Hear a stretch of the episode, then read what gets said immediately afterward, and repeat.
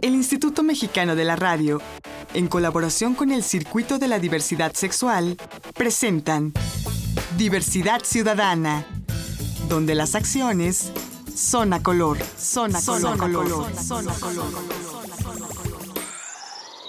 Hola, ¿qué tal? ¿Cómo les va? Bienvenidas y bienvenidos a Diversidad Ciudadana, aquí donde las acciones son a color. Yo soy Enrique Gómez y el día de hoy vamos a hablar de prevención. Porque yo creo que se nos olvida muchas veces, a veces como que soltamos las, las cuerdas de la prevención, pero es un tema que debe estar siempre presente en cada uno de nosotros, sobre todo cuando se trata de infecciones de transmisión sexual. El día de hoy vamos a hablar del virus del papiloma humano BPH. Y para hablar de este tema tenemos a Aarón Rojas Cortés, que es el gerente de programas de la Asociación Civil Inspira Cambio.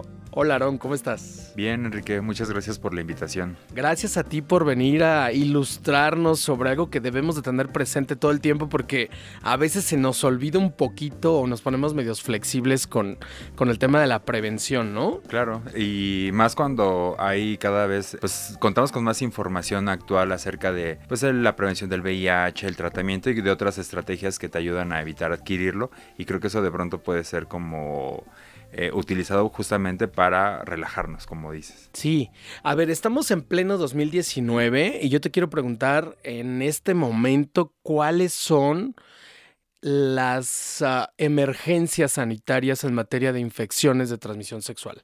¿En dónde están los focos rojos hoy por hoy en México? Ok, mira, eh, en Inspira tenemos trabajo que ha estado más concentrado en lo que es la Ciudad de México. Ok. En la Ciudad de México tenemos eh, hemos trabajado a través de dos centros de detección. Uno en Zona Rosa, que es donde atendemos a la mayor cantidad de personas, y el otro en la colonia San Rafael. Entonces, a lo largo de los cinco años, lo que hemos identificado y a la fecha, el tema de VIH sigue siendo algo que no tenemos que este, pues dar por sentado que ya eh, que ya se resolvió. exactamente, porque la problemática todavía continúa. Es necesario seguir incrementando la detección, que las personas eh, conozcan su estatus de manera oportuna y sepan qué hacer cuando obtienen un resultado eh, positivo a VIH.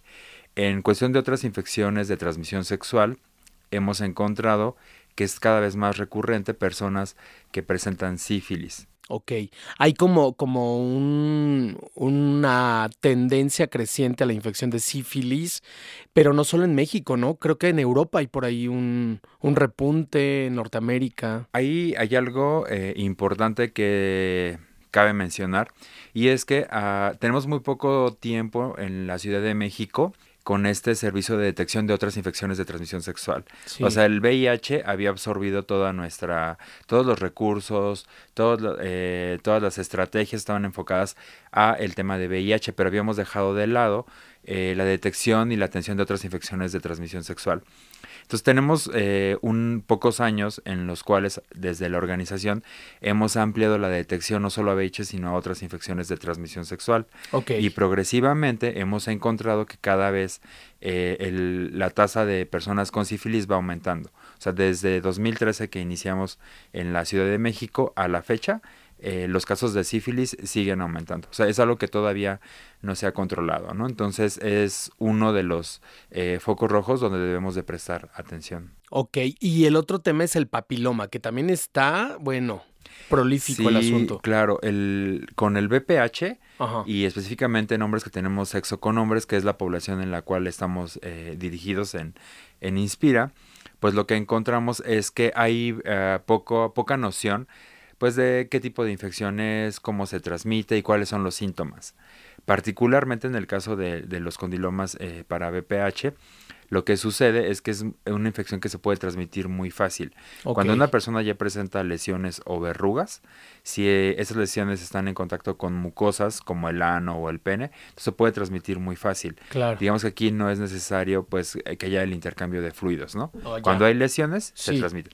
Pero pues las lesiones solo es una carnosidad que no duele, no da comezón. En la mayoría de los casos es lo que reportan eh, los usuarios. No tiene secreciones. Exactamente. Entonces, como no hay una molestia, eh, las personas pues lo pasan por alto, ¿no? Ah, pues me salió un granito, pero pues no me duele, no tengo ninguna otra molestia, pues no lo atiendo.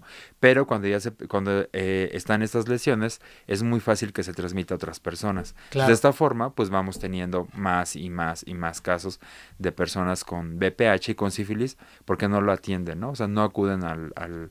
No hay primero la cultura de la detección de otras infecciones de transmisión sexual en, la población y tampoco pues de ante un síntoma, algo extraño, acudir al médico. Claro. A ver, bueno, creo que ya todos sabemos cómo se transmiten estas infecciones, las tres que, bueno, todas, pero en este caso las tres que están en el escenario nacional. Entonces, este, ¿qué te parece si nos enfocamos más bien a, a ver como el contexto, ¿no? Claro. O sea, si tú tienes el virus del papiloma humano, eh, ¿qué tienes que hacer? Tú detectas un condiloma en ti o en tu pareja o en, o en un amigo que llega y te dice, oye, ¿qué crees que me pasó esto? ¿Qué es lo primero que tienes que hacer? Justo como lo acabas de mencionar, identificar que eso que tengo es algo, es algo que no estaba ahí y que es extraño. Generalmente en el caso del VPH los condilomas o las verrugas aparecen en pene, eh, ano, en el caso de hombres, en mujeres en vagina y también pueden aparecer en la boca. Ok. Entonces, cuando yo detecte que hay. ¿Y la verruga tal cual en la boca? En la boca. Eh, en, los labios. Labios. En los labios. ¿En eh, internos, externos o en los dos puede ser? Se, también se sabe que el BPH eh, puede aparecer en la garganta. Lo que nosotros hemos, en la experiencia que tenemos en la actualidad, no hemos identificado casos. O sea, los médicos con los que trabajamos no han, identificado casos en la garganta. Pero a ver, yo. Pero eso ya es más complicado. Vamos a ver que yo con mi lengua me rozo mi propia garganta y siento que tengo algo ahí, a lo mejor no tan visible. Eh, ¿Ustedes como especialistas lo pueden detectar aunque... Habría que acudir al médico. Los médicos que tenemos son especialistas en infecciones de transmisión sexual. No solo es, el, no solo es eh, identificar que, que, tengo una lesión. Sí. Hay que hacer también un abordaje, es decir, al acudir con el médico, el médico te va a hacer una serie de preguntas para explorar que le llaman diagnóstico clínico, ¿no? O sea, ve, ve la lesión y explora contigo otros posibles síntomas y prácticas que hayas tenido para que entonces pueda tener un diagnóstico más certero. Pero, ¿qué te hacen? ¿Te hacen algún raspado? ¿Toman alguna muestra? ¿Cómo es la prueba? para BPH es, es eh, muy fácil.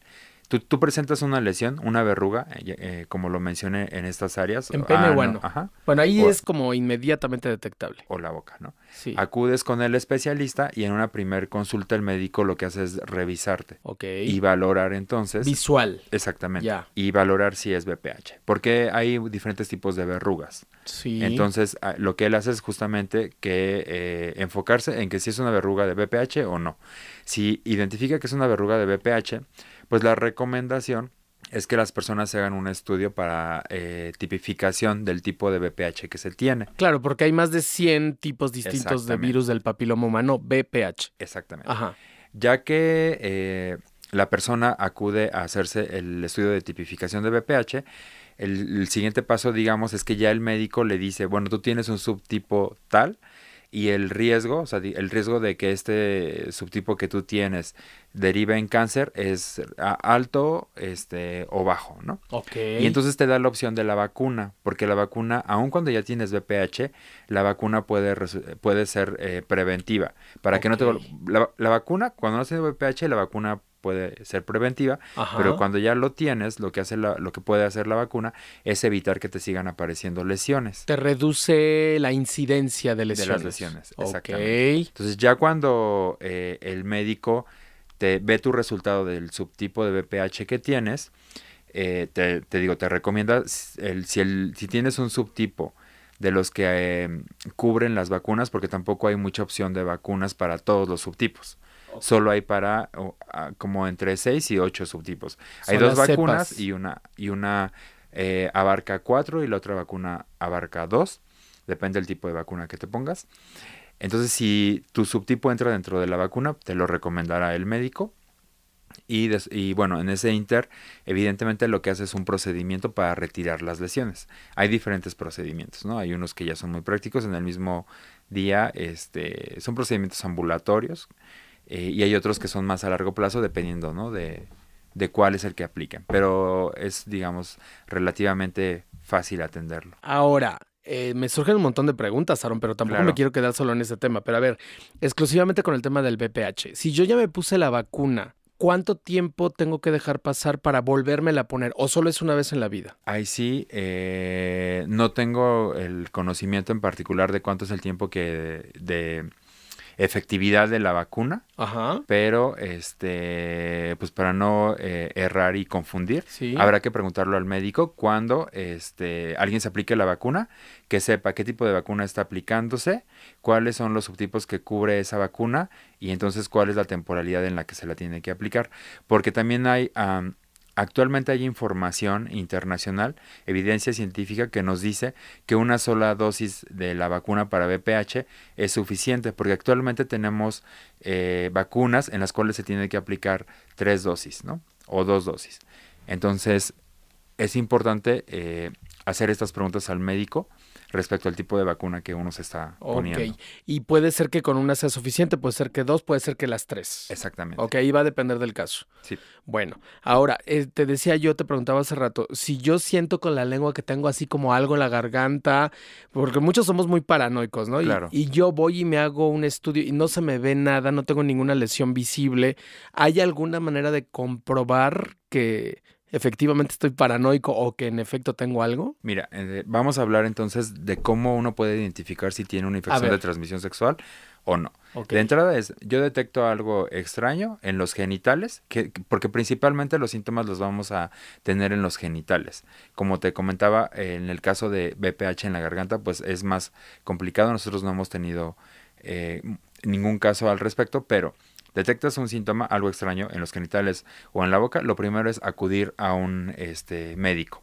Y un médico especialista. Un médico especialista, exactamente. No un general. Y también uno hay que, uno tiene que hacer un poco una eh, valoración consigo mismo respecto a que si, si he tenido prácticas de riesgo, o sea, es decir, si he tenido sexo sin condón, si tuve sexo con una persona que a lo mejor después me enteré que tenía una infección de transmisión sexual, hice sexo oral y tenía gonorrea, eh, ese tipo de información es importante para que entonces yo vaya determinando si acudo, pensamos en el caso de la boca, ¿no? Me sale algo en la boca. Si acudo entonces con un médico este, general o si eh, yo recuerdo que tuve una práctica de riesgo donde hice sexo oral con la boca, entonces puedo entonces eh, pensar que puede ser una infección de transmisión sexual, entonces acudo con un especialista en ITS. Pero en cualquier síntoma extraño en los genitales, lo más recomendable es acudir con un especialista. O si va con un médico este, general, hay que decirle, ¿no? Claro. Tuve esta relación de riesgo. Aaron, déjame hacer una pausa porque yo sí quiero que la gente le quede muy claro estos temas. No me tardo nada, estamos platicando con Aaron Rojas Cortés, que es gerente de programas de la Asociación Civil Inspira, Cambio. Cambio. Yo soy Enrique Gómez y esto es Diversidad Ciudadana, aquí donde las acciones son a color. No me tardo nada, regresamos. Estás escuchando Diversidad Ciudadana. Regresamos.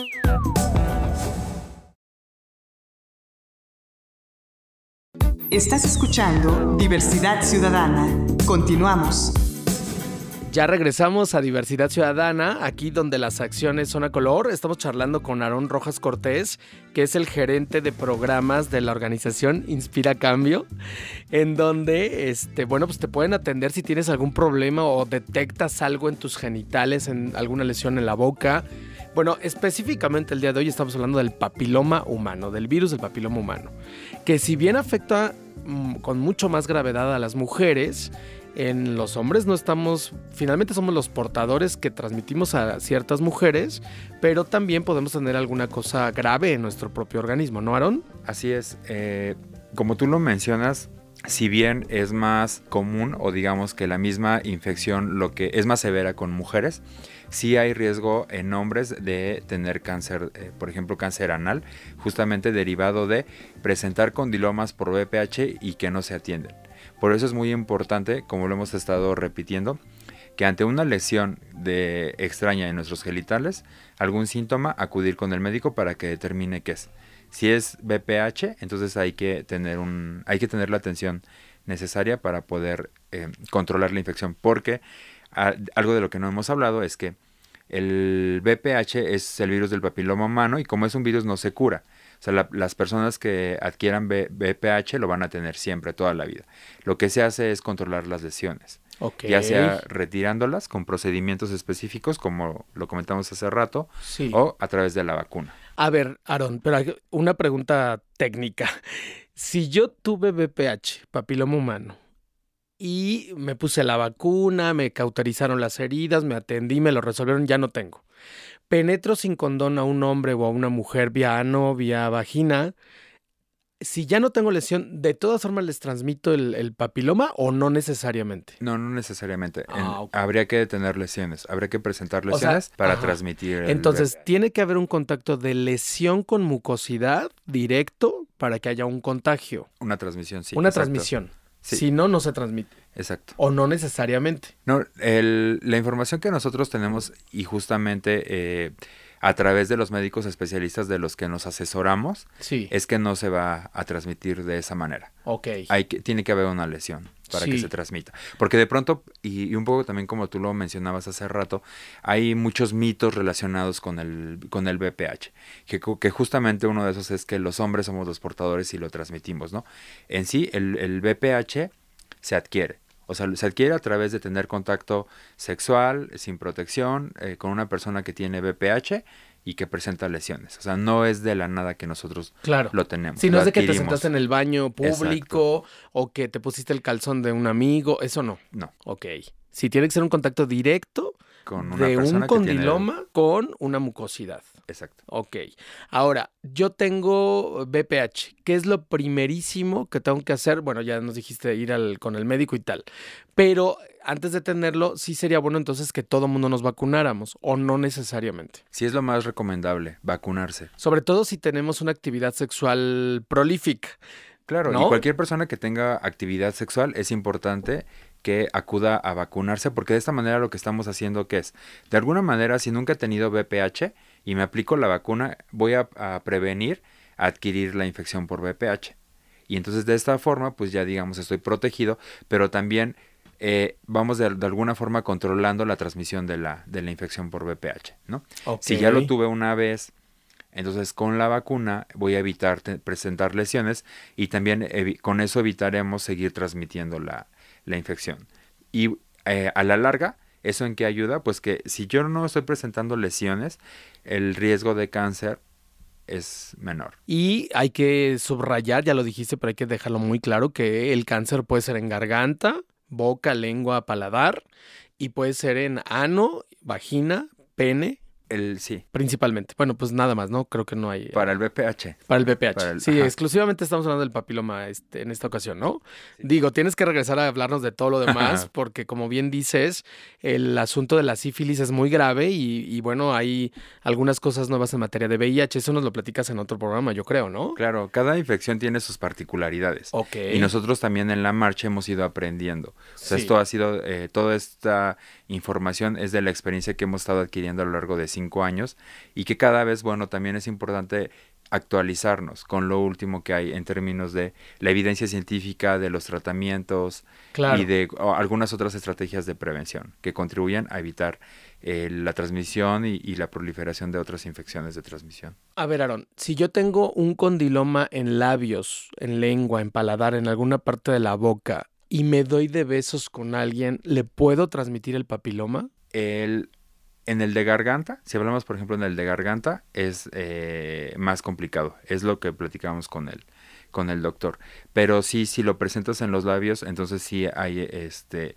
Ah, si digamos, haces sexo oral, entonces sí puedes eh, transmitir el... De la boca al pene. o a la vagina, o a los labios vaginales, o al ano. Exacto. Pero de boca a boca en un beso. Ahí sí, es una pregunta muy interesante. Yo creo que la voy a investigar mejor porque no tengo la respuesta y te la paso para el siguiente. Ok, bueno, porque sí sería interesante saber eso también, ¿no? Ahora, en el caso de, de, la garganta, es más difícil por el tema de que es más adentro. Porque, es, porque no es tan común, o sea, es decir, no sabemos todavía. Nosotros oh. no tenemos esta eh, experiencia de BPH en la garganta. No hemos tenido ningún caso. En el caso de tu organización. Ajá. Y tampoco el, el, en el trabajo también, digamos, comunitario que hacemos, porque también formamos parte de redes, no es, no es común encontrar casos de BPH en la garganta.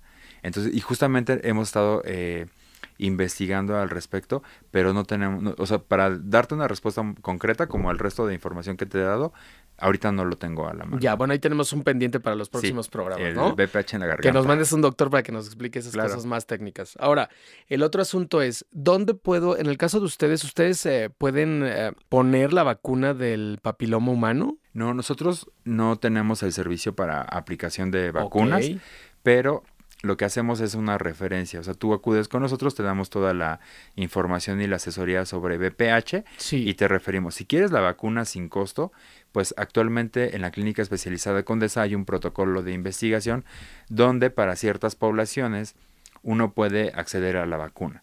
Entonces, habrá que acudir a la clínica, específicamente al módulo de BPH, Sí. y preguntar cuáles son los requisitos para participar, si se cumple o no con ellos, y entonces de esa forma uno puede acceder a la vacuna. Estoy hablándote de la vacuna sin costo, porque no, no es algo que se oferte en el servicio de salud, en el servicio público, ¿no? Que tú bueno, al a menos tu no clínica, para hombres, ¿no? Porque Ajá, no para- pa- hay no por ahí para un hombres. programa para chicas adolescentes, ¿no? sino para hombres, Sí. que, que digamos es la población a la que estamos nosotros dirigidos. Sí, sí. Eh, pero para hombres sí lo puedes encontrar en la clínica. Po- ese es por un lado. Y hay otros espacios, hay otros consultorios médicos con especialistas en infecciones que te aplican la vacuna con costo. Entonces la persona puede acudir con nosotros. Pero ahí es carísimo, ¿no? Ahí hay que buscarle. De Ajá. entrada hay una vacuna que... eh, las vacunas que conocemos hasta la... Bueno, nosotros en la organización es una que te cubre dos subtipos de VPH y otra cuatro. Ajá. Entonces cada vacuna tiene un costo diferente. Ok. Eh, también depende con el médico con el que acudas, pues puede variar los costos, ¿no? Ok. Ahora, otra pregunta, eh, Aarón. ¿Se contrapone la vacuna del eh, contra el papiloma humano si tú estás en un tratamiento, por ejemplo, antirretroviral por VIH? No. ¿No se contrapone? No, en este proyecto que te hablo, de la vacuna de VPH, Ajá. se la aplican también a personas que viven con VIH. Y no se, dijéramos Y no hay- vulgarmente, no se cruza la gente No. con tanto medicamento. Ya. O si estás tomando un tratamiento por sífilis, por ejemplo, que es una dosis muy fuerte de penicilina, no se contrapone con una vacuna del. Ahí sí, en el caso de sífilis, no sabría decirte, o sea, de, Ok. de- el tratamiento de este papiloma. de penicilina, De y penicilina. la vacuna. Ahí sí no sabría. Bueno, eso también hay que dejarlo pendiente para la gente, ¿no? Pero bueno, eh, platícale a, la- a- a las personas que nos están escuchando en dónde te pueden visitar por si tienen alguna duda, si quieren consultar a algún Claro. médico, si quieren algún taller informativo. ¿Qué servicios dan? Eh, dinos primero, Pues en en la, en la organización de entrada lo que tenemos son la aplicación de pruebas rápidas para VIH, Ajá. sífilis, hepatitis B y hepatitis C. Entonces tenemos este, este pool de pruebas. Sí. Damos eh, consejería sobre temas relacionados con salud sexual y salud reproductiva. Sí. Tenemos también servicios para mujeres, sí, servicios para mujeres relacionados con la colocación de métodos anticonceptivos de larga duración, sí. ya sabes, condones, lubricantes, damos, eh, podemos llevar jornadas de detección a algunos espacios, ¿no? Eh, a escuelas y también damos eh, servicios de consultoría para fortalecimiento de otras organizaciones civiles, de este, dependencias de gobierno, entre otras. Bueno. Eh, entonces lo que tiene que hacer la gente, si quiere alguno de esos servicios, es acudir a Insurgentes Centro, número 51, en el despacho 601 en la colonia San Rafael, les queda muy cerca del Metro Revolución, Sí, sí. y ahí... ¿Metro o Metrobús? O Metrobús, Ajá. Plaza de la República, Sí, sí. de lunes a viernes de 10 de la mañana a 7 de la noche. Y también puede consultar nuestras redes sociales en Facebook, Twitter e Instagram. Estamos como Inspira Cambio AC. Ahí nos pueden mandar inbox si tienen alguna duda o quieren consultar algo particular. Nos pueden eh, enviar su, su comentario y ahí les damos respuesta. Y también pueden llamar a los números 5566-1528 y 5566-7250. Pues ahí está toda la información. Ahí está todo. Digo, no, no creo haberte preguntado todo sobre el papiloma, pero al menos lo más que pudimos resolver en este Claro. corto periodo de programa, ¿no? Claro. Aarón, te espero en otro programa para que nos hables del tema del VIH, el PrEP, cómo prevenirlo, el tema de la sífilis que está tan, tan fuerte hoy por hoy Sí. en la sociedad mexicana. Te espero en otro programa. Claro, con mucho gusto. Por aquí andaremos. Muchas gracias. Él es Aarón Rojas Cortés, gerente de programas de Inspira. Cambio. Cambio. Yo soy Enrique Gómez y esto es Diversidad Ciudadana, aquí donde las acciones son a color. Les espero en la próxima. Diversidad Ciudadana, una producción del Instituto Mexicano de la Radio en colaboración con el Circuito de la Diversidad Sexual. Diversidad Ciudadana, donde las acciones son a color. Son a color. Son a color. Son a color.